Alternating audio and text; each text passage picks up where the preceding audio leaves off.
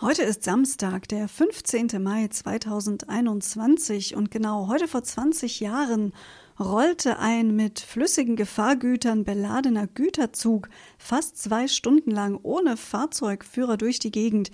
Wie diese Geschichte ausging, das erfahrt ihr gleich.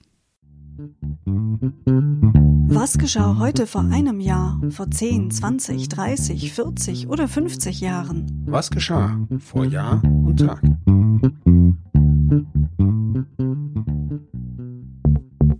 Vor einem Jahr. Aus für den Rechtsaußen. Der Bundesvorstand der AfD hat am 15. Mai 2020 die Mitgliedschaft des Brandenburgers Andreas Kalbitz für nichtig erklärt. Aus Sicht des Bundesvorstands sei Kalbitz nicht wirksam Parteimitglied geworden.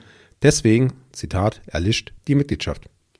Kalbitz war vorgeworfen worden, eine frühere Mitgliedschaft in der rechtsextremen heimattreuen deutschen Jugend und der Republikaner in den 90er Jahren verschwiegen zu haben.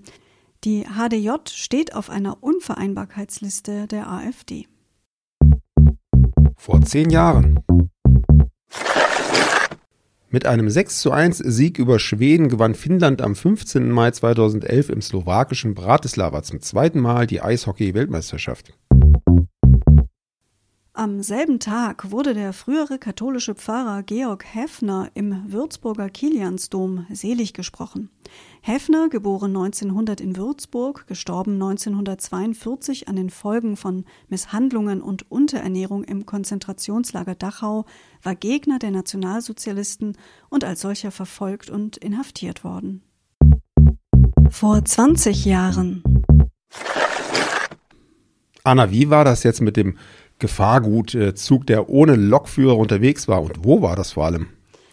Es war eine Geschichte aus den USA, genau. Und Glück im Unglück hatte dieser Zug am Ende an diesem 15. Mai 2001. Er war mit flüssigen Gefahrgütern beladen, ein Güterzug, und er rollte fast zwei Stunden lang ohne Fahrzeugführer von Toledo im US-Bundesstaat Ohio bis nach Kenton. Das ist 106 Kilometer weit entfernt.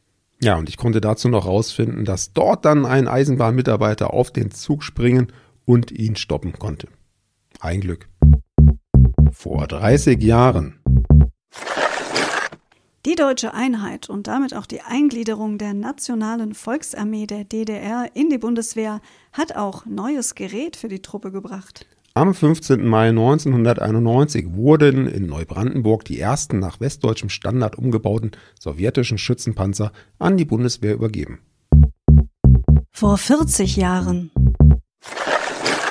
Und hier ein Geburtstag. Am 15. Mai 1981 wurde der Sänger und Fernsehmoderator Ben geboren.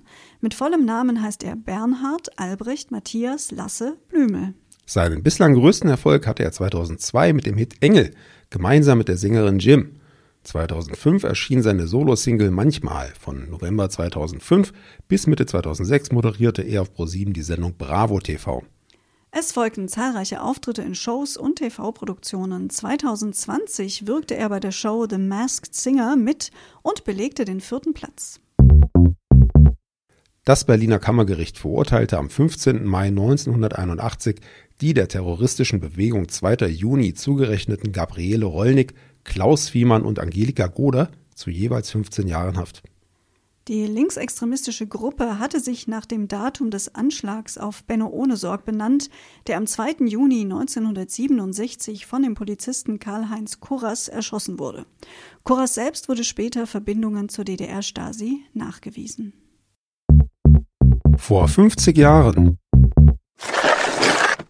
in Dortmund ging am 15. Mai 1971 die dritte Interschul zu Ende. Auf der Verkaufsmesse für Schulmedien waren besonders Computer gefragt, die zu dieser Zeit bereits immer häufiger in Schulen eingesetzt wurden. Ja, 50 Jahre später allerdings beklagten Lehrer und Elternvertreter die teilweise immer noch unzureichende Ausstattung der Schulen, Schülerinnen und Schüler mit Computern oder Tablets. Insbesondere während der Corona-Pandemie kam das zum Tragen. Ja, unsere Schulzeit liegt ja doch ein paar Jahre zurück und Computer waren da noch nicht so gang und gäbe im Unterricht, aber heute würde man das schon fast voraussetzen, dass Schülerinnen und Schüler Zugang zu Computern oder gar zu Tablets haben.